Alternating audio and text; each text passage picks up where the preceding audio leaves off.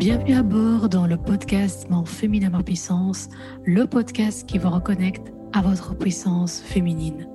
Je suis Doua Majouli, la fondatrice de labranchée.com et j'accompagne les femmes entrepreneurs à monter d'un étage dans leurs projets afin de se réaliser pleinement.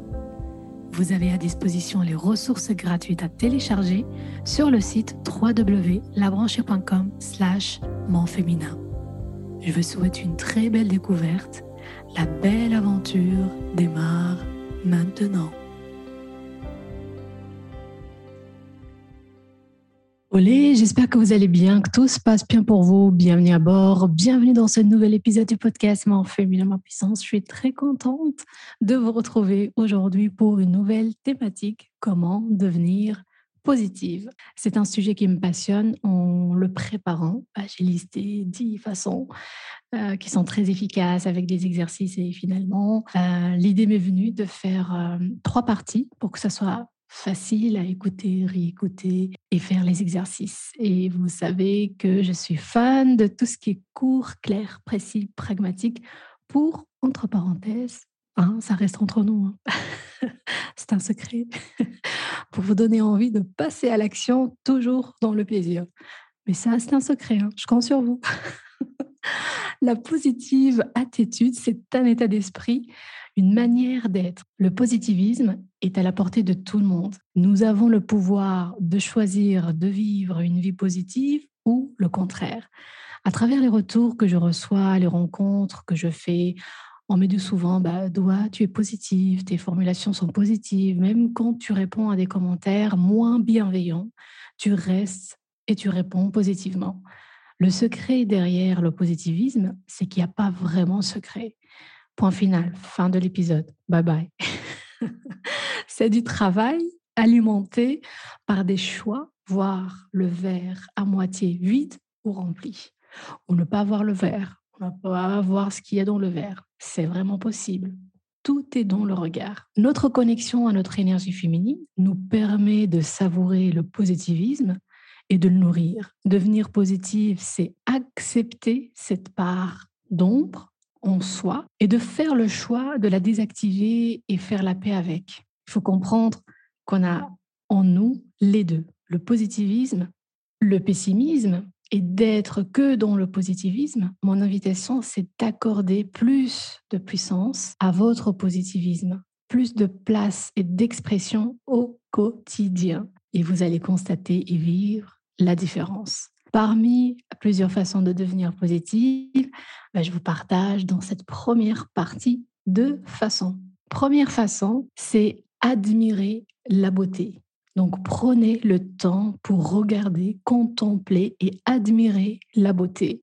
La beauté de la nature, d'une fleur, d'une plante, de l'eau, du feu, d'un sourire, d'un visage, d'une action, d'une couleur, d'une forme. La beauté. Admirez ce que vous regardez, cela vous procurera un sentiment d'espoir, un sentiment qui ouvre les champs des possibles. Notre énergie féminine a justement le pouvoir de nous offrir ces moments d'admiration qui vont nourrir de plus en plus notre cœur, notre esprit. Opter ce rituel, qui est l'observation et l'admiration, permet de voir les choses positivement, permet de prendre du recul et de voir les solutions. Finalement, vous allez me dire, peut-être, c'est tellement simple ton truc, Doha. Et ça marche, ça marche. je répondrai, voir le verre à moitié vide ou rempli. Bah, je dis ça, je dis rien. La deuxième façon, c'est inviter l'enfant intérieur. L'enfant intérieur, c'est cette polarité qui est associée à la légèreté, la spontanéité, l'innocence, l'imagination.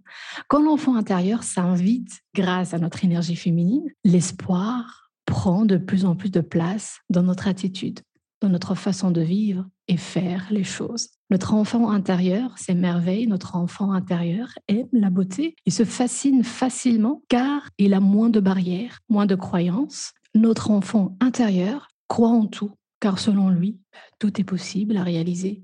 Et oui, le Père Noël existe. Hein.